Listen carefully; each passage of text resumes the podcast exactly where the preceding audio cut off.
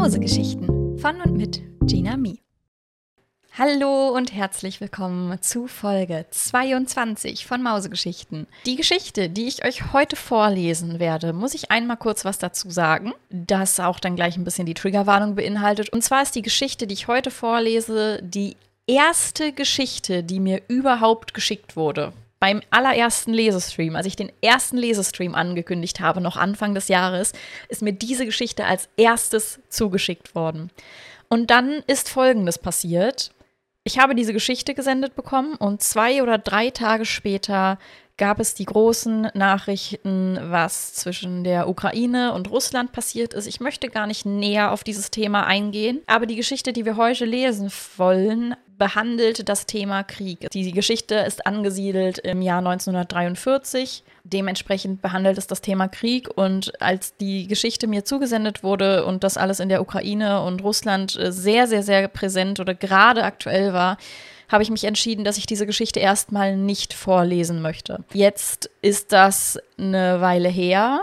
Dennoch ist die Situation in der Ukraine und Russland unverändert. Ich habe mich aber dennoch dazu entschieden, gerade deswegen diese Geschichte jetzt doch vorzulesen, Monate später, nachdem sie mir geschickt wurde. Das ist ein Thema, was, was halt einfach in unserer Geschichte immer präsent ist. Ja, deswegen habe ich jetzt gesagt, okay, ich werde diese Geschichte doch vorlesen. Wer mit diesem Thema nicht umgehen kann, Krieg im Allgemeinen, oder der das gerade nicht hören möchte wegen allem, was gerade dort passiert, der überspringt diese Folge bitte. Bitte beachtet immer noch, dass es nur eine Geschichte ist, dass es keine realen Ereignisse direkt ähm, behandelt und dass es nicht verkehrt ist, auch mal ernstere Themen in Geschichten anzusprechen. Das möchte ich einmal nochmal ganz groß sagen. Es muss nicht immer alles Friede, Freude, Eierkuchen, Märchen sein. Auch solche Geschichten sind wichtig. Deswegen habe ich mich entschieden, sie doch noch vorzulesen. Dementsprechend haben wir in diesem Sinne erstmal heute wieder einen Erstlingsautor, nämlich Holly, obwohl es der allererste Autor war, der mir was geschickt hat. So, und deswegen wünsche ich euch jetzt ganz viel Spaß und Unterhaltung oder ähm, was auch immer bei der Geschichte Ärmelsand von Holly. Akt 1 London 1940 die Stadt wird evakuiert, die Flieger gestartet und die Flugabwehr in Stellung gebracht. Es war wieder soweit. Eine deutsche Bomberstaffel flog auf die Stadt zu. Wann ist dieser Mist endlich vorbei? beschwert sich Anthony, der gerade mit seinem Freund Richard an der Themse die eilig in einen Liegeplatz einfahrenden Boote, deren Fahrer schnell in Sicherheit wollten, beobachteten. Als jeder, der die beiden eben noch umgeben hatte, bereits zum nächsten Passantenbunker verschwunden war, machten sich auch Anthony und Richard auf, um sich in Sicherheit zu begeben. Richard, der deutlich sportlicher war als Anthony, muss auf dem Weg zum Bunker immer wieder stehen bleiben und auf den langsamen Anthony warten. Beeil dich besser mal, wenn du nicht unbedingt die Tödlichkeit einer Bombe testen willst. Die Bunker sind bald alle abgeriegelt. Super lustig, Richie. Du weißt, ich kann nicht so schnell laufen wie du, erwidert Anthony nur als Antwort auf Richards Spott über seine Unsportlichkeit. Ich beeil mich ja, keuchte er, während er im Rennen fast seine schicken schwarzen Stiefel verliert, die seine Mutter ihm letzten Monat zu seinem 16. Geburtstag geschenkt hatte. Er drückt seinen Fuß gerade wieder fest in den Stiefel, als er einen Mann im Anzug erblickt, der mit einem Lächeln im Gesicht auf sie zukommt. Anthony richtet sich wieder auf und betrachtet den leicht dicklichen Anzugträger genauer. Der sieht ihn ebenfalls musternd an und wendet seinen Blick dann Richard zu. Dann öffnet der Anzugträger seinen Mund und seine Botschaft löst einen Schock in den beiden Freunden aus. Was meinen Sie, die Bunker sind bereits verriegelt? fragt Anthony und seine blauen Augen stechen in die des mysteriösen Mannes. Man erkennt in Anthony Angst und auch etwas Enttäuschung. Ich bin im Übrigen Charles Aldale, Ausbilder bei der Royal Air Force. Ausbilder derer tapferer Männer, die dort oben versuchen, unsere Stadt und das Kingdom vor den deutschen Luftangriffen zu schützen. Alles weitere könnt ihr mich fragen, wenn wir im Bunker unter dem Flugfeld sind. Folgt mir oder setzt euch den Bomben aus, ihr habt die Wahl. Ohne weitere Fragen zu stellen, folgen die Freunde dem Ausbilder, versunken in Gedanken, was nun auf sie zukommen würde. Würden sie überleben? Stimmte es, was Mr. Ordale gesagt hatte? Aktuell wollten sie einfach nur in Sicherheit. Die zwei Jugendlichen, beide ziemlich verwöhnt, fragen sich so langsam, wie es wohl ihren Familien ging. Ob Anthonys kleiner Bruder Phil und seine Eltern es in die lokale Notunterkunft geschafft hatten? Seine bleiche Haut überzog sich mit Schweiß. Er hofft einfach, dass es allen gut ging. Zwischenstopp, unterbrach der Ausbilder die Gedanken der beiden Jungs. Was? Das ist eine Sackgasse, zischte Richard wütend. Nein, nein, sagt Charles mit einem Grinsen und hebelt einen Kanaldeckel auf. Hier runter, befiehlt er, immer noch lächelnd. Ab hier ist unser Weg sicher. Wir warten jetzt auf den Zug, der uns zum Bunker unter dem Flugplatz führt. Ungefähr nach zehn Minuten leerer Stille und Angst macht sich ein Licht am Ende des Tunnels bemerkbar. Es kommt näher, man hört Quietschen von Bremsen und ein Zug bleibt stehen. Wie kam der Zug hier runter? fragt Anthony erwartungsvoll unter seinen mittlerweile übers gesamte Gesicht hängenden blonden und fettigen Haaren hervor und wischt sich diese zur Seite. Während er noch auf die Antwort von Mr. Ordale wartet, der sich nachdenklich durch seinen Ziegenbart fährt, wedelt er sich mit seinem karierten Hemd Luft zu. Richard macht dasselbe und fügt hinzu: Hier unten ist es viel zu warm. Ich hoffe, das hier ist auch unser Zug. Charles hört auf zu grübeln und antwortet: Hier unten gibt es nur diesen einen Zug. Und um auf deine Frage zurückzukommen, Jungchen, ich würde vermuten, dass der Zug über einen Tunnel hier nach unten gefahren wurde, welcher wieder verschüttet sein dürfte, damit niemand diesen Ort findet, antwortet er, während er sich wieder Anthony zuwendet. Jetzt ab in den Zug, bevor er ohne uns wegfährt. Die drei steigen ein. Das Erste, was den beiden verwirrten Jugendlichen auffällt, ist, wie luxuriös der Zug eingerichtet ist, obwohl er anscheinend nur im Notfall benutzt wird. Nach fünf Minuten im Zug, in denen die beiden Jungs den aufmerksamen Ausbilder zur aktuellen Situation und zu ihm befragt hatten, bremst der Zug. Sind wir schon da? schießt es den beiden Freunden gleichzeitig aus dem Mund. Nein, nur ein Zwischenstopp. Müssen ja noch mehr Leute als wir mitfahren. Warum sind wir dann alleine in diesem Waggon? will Anthony sich versichern. Jeder Rang im britischen Militär hat einen eigenen Zugabteil und die anderen Ausbilder sind normalerweise immer im Trainingsbereich des Bunkers. Ich musste neue Soldaten für eine besondere Infiltrationsmission finden. Und die sollen wir sein? Das heißt, wir müssen jetzt arbeiten und dürfen nach dem Angriff nicht wieder zurück zu unseren Familien? regt sich Richard auf. Ich fürchte, so sieht's aus, antwortet Charles völlig gelassen. Danach ist wieder fünf Minuten lang Stille. Nur Charles, wie er auf die Tasten einer Schreibmaschine hämmert, ist zu hören. Der Zug hält noch an vier weiteren Stationen, bis es schließlich Endstation aus den Lautsprechern ertönt. Der Zug hält, die Türen öffnen sich und um die 50 Leute steigen gemeinsam mit den Jugendlichen und Mr. Ordale aus. Jeder eine schmalzige Frisur als der andere. Und natürlich jeder im Anzug. Selbst Anthony, der eigentlich schon elegant gekleidet ist, fühlt sich in dieser Masse an Anzugträgern mehr als arm. Richard hingegen, der solche Situationen als Kind einer armen Arbeiterfamilie schon gewohnt ist, interessiert sich dafür nicht. Ihn stört lediglich, dass er kaum sieht, wo er sich befindet, da er für einen 17-Jährigen mit 1,67 Meter sehr klein ist.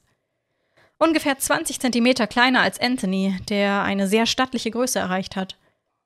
Sie folgen der Masse an Anzugträgern durch eine dicke Stahltür, an der ein breit gebauter Soldat steht und nach den Namen der eintreffenden Personen sowie gegebenenfalls deren Rang fragt. Er richtet sich an Charles. Guten Tag, Ausbilder Ordale. Äh, wer sind Ihre Begleiter? Dieser richtet die Frage an Anthony und Richard weiter, welche sich daraufhin vorstellen.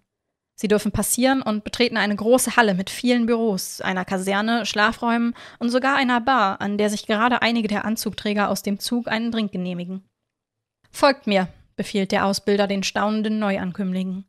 Sie folgen ihm wortlos in sein Büro.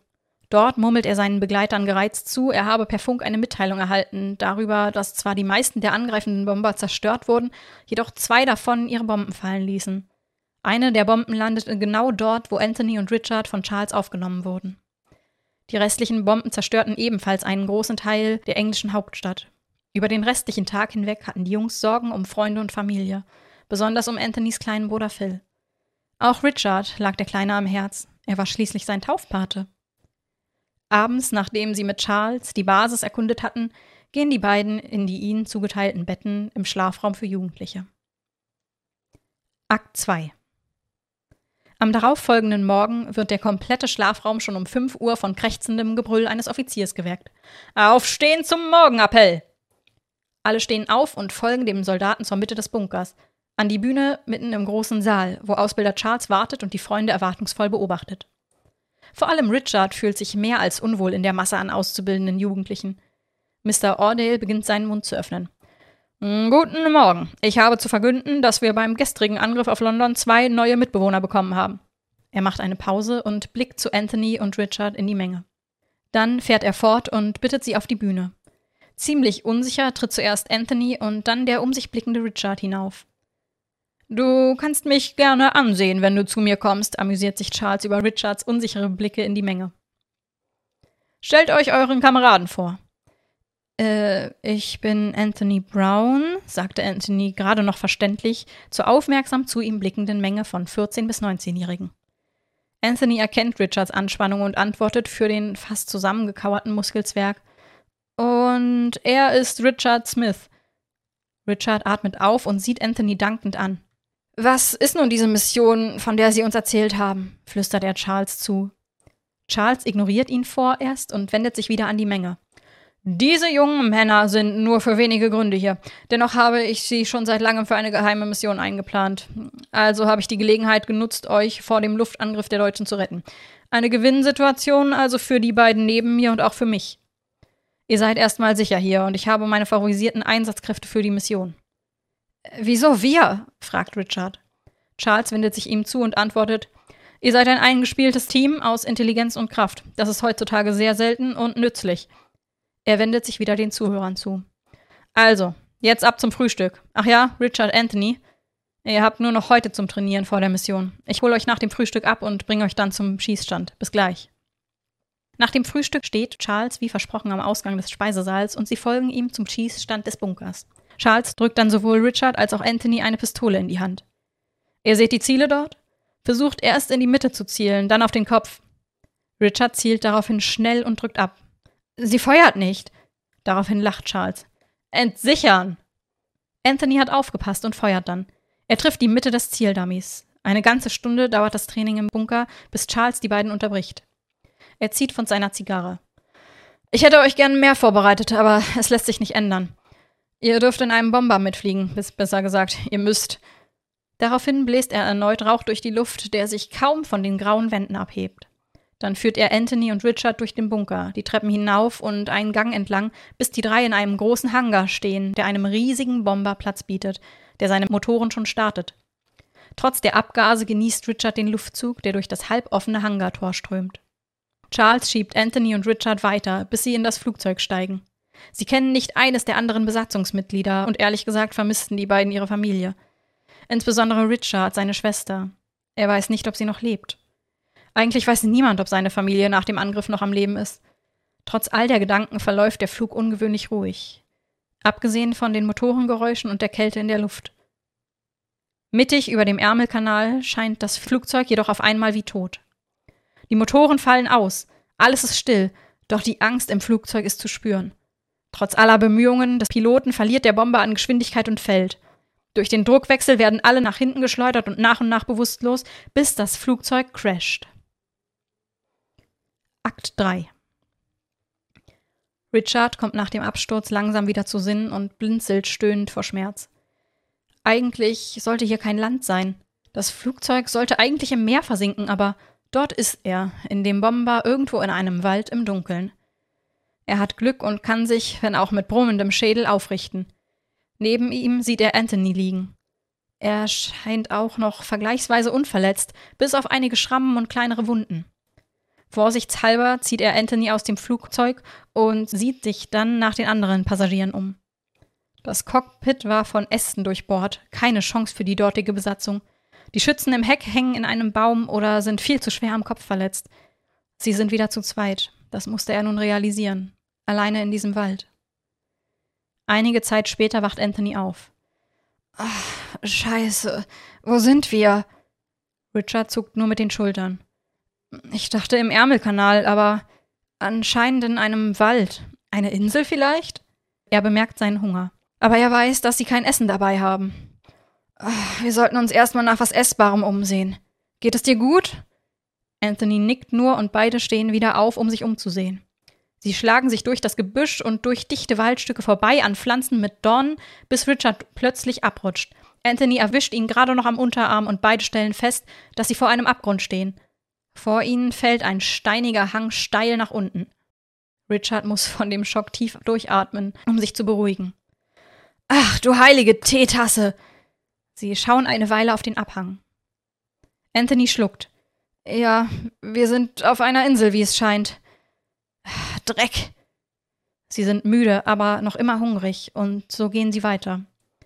Es ist ein langer, anstrengender Weg, doch irgendwann finden sie voller Erleichterung ein Konstrukt aus Zweigen, das einen guten Unterschlupf darstellt. Und das bedeutet, dass hier noch jemand anderes sein muss. Voller Freude und Energie geht Richard auf das Astgeflecht zu. Es hat sogar eine mit Pflanzen befestigte Tür und war halbwegs groß. Er reißt die Tür auf, doch statt einzutreten, bleibt er still stehen und beginnt zu zittern. Anthony versteht nicht, was geschieht. Erst nach einer langen Atempause und einer viel zu langsamen Reaktionszeit zuckt er und realisiert den lauten Knall, der die Vögel im Wald aufgeschreckt hatte. Richard fällt blutend zu Boden. Der nächste Schreck durchfährt Anthony, als er eine Stimme hört. Oh, scheiße, ver verdammter Dreck! Er war gar kein Deutscher! Anthony ist immer noch wie versteinert, als er aus dem Unterschlupf heraus erst einen Schrotflintenlauf und dann einen Kopf sieht. Sie scheint ihm ebenfalls sehr verwirrt und erschrocken zu sein. Tut mir leid, wirklich. Ich, ich wollte ihn nicht. Ich dachte, er wäre ein Deutscher. Ich, ich habe hier bisher nur Deutsche gesehen. Wie, wie seid ihr? Er braucht einen Moment, um wieder klar denken zu können und die Lage einzuschätzen. Abgestürzt. Heute erst. Er beugt sich über Richard. Keine Chance. Sein Kopf war entstellt. Er blickte traurig auf seinen verlorenen Freund hinab, sagte jedoch nichts. Er wusste, dass er im Krieg Freunde verlieren würde, aber es zu erleben, das war etwas anderes. Er sah dem Mädchen seufzend und mit unterdrückter Wut in die Augen.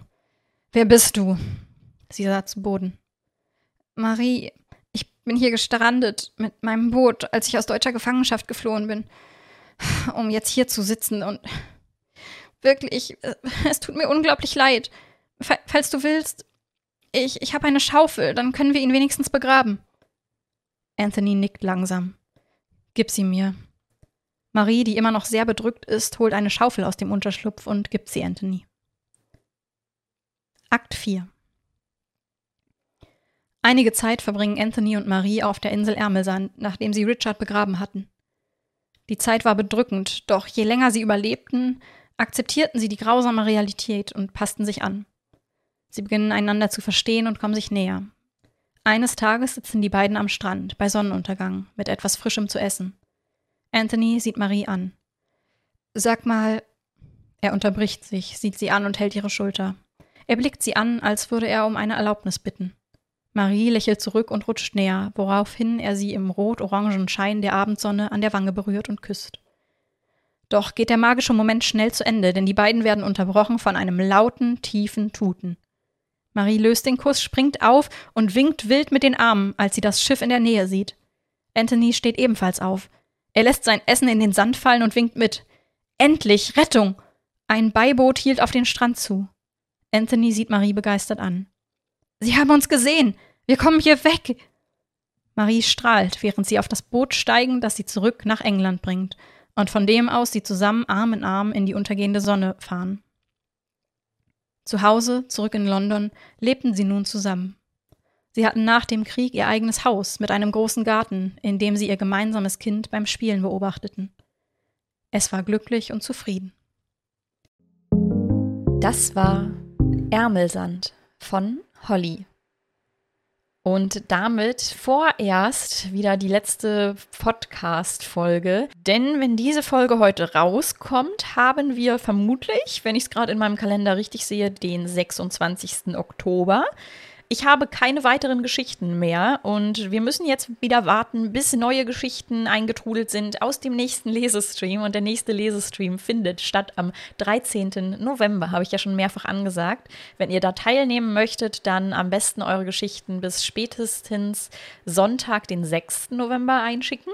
Und dementsprechend wird es die nächste Folge frühestens am 16. November geben. Wahrscheinlich sogar eher am 23., weil ich immer ein bisschen Zeit für die Nachbereitung brauche. Das heißt, wir haben jetzt wieder eine kleine Pause in unserem Podcast. Ich hoffe, das ist nicht schlimm für euch. Ich würde mich ganz gerne mal über Feedback freuen, ob wir das in Zukunft vielleicht eher so machen sollen, dass wir die Folgen alle zwei Wochen rausbringen und dafür aber einen geschmeidigeren Übergang zum nächsten Lesestream haben und da nicht dann so eine große Lücke entsteht. Aber ich weiß auch vorher nie, wie viele Geschichten eingesendet werden. Deswegen kann ich nie sagen, für wie viele Geschichten oder für wie viele Folgen ich jetzt Vorlauf habe. Ich habe tatsächlich auch einige Folgen oder einige Geschichten, die ich nicht im Podcast verarbeite.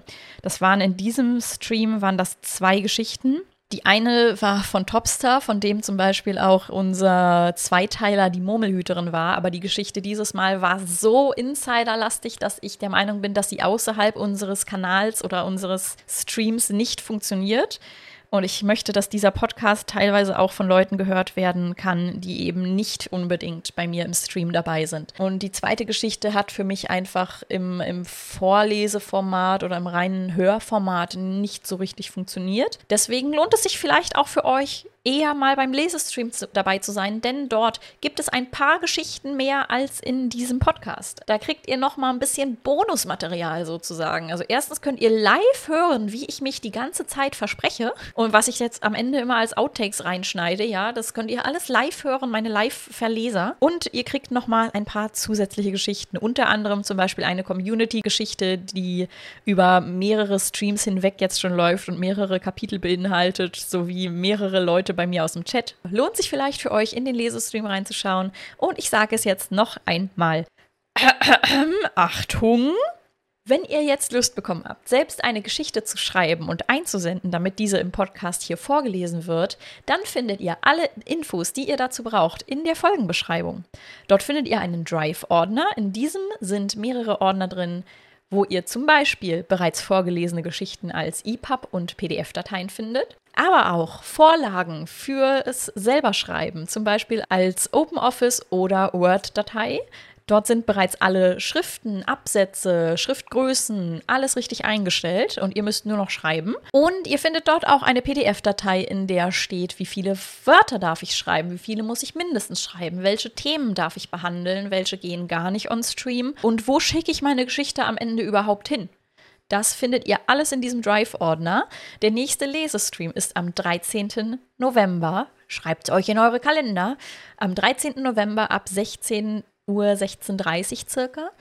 Und wenn eure Geschichte in diesem Lesestream vorgelesen werden soll, dann schickt mir die bitte spätestens eine Woche vorher, damit ich genug Zeit habe, alle Geschichten zu korrigieren, nochmal drüber zu gucken, euch gegebenenfalls Feedback zu geben, ob ihr nochmal was umschreiben müsst, damit ich es vorlesen kann. Das waren alle Infos. Wir sehen uns jetzt entweder im nächsten Lesestream oder wer länger warten möchte, den höre ich, sehe ich in der nächsten Podcast-Folge wieder mit ein wenig Pause. Ich wünsche euch noch einen wunderschönen Tag. Bis denne und ganz viel Spaß bei meinen Verlesern und Versprechern, aka Outtakes. Ciao. Man erkennt in Anthonys äh, einen eigenen Zugab Zugabteil und besondere Infiltrations das Kopf eines hübschen und wohl auch englischen Mädchens.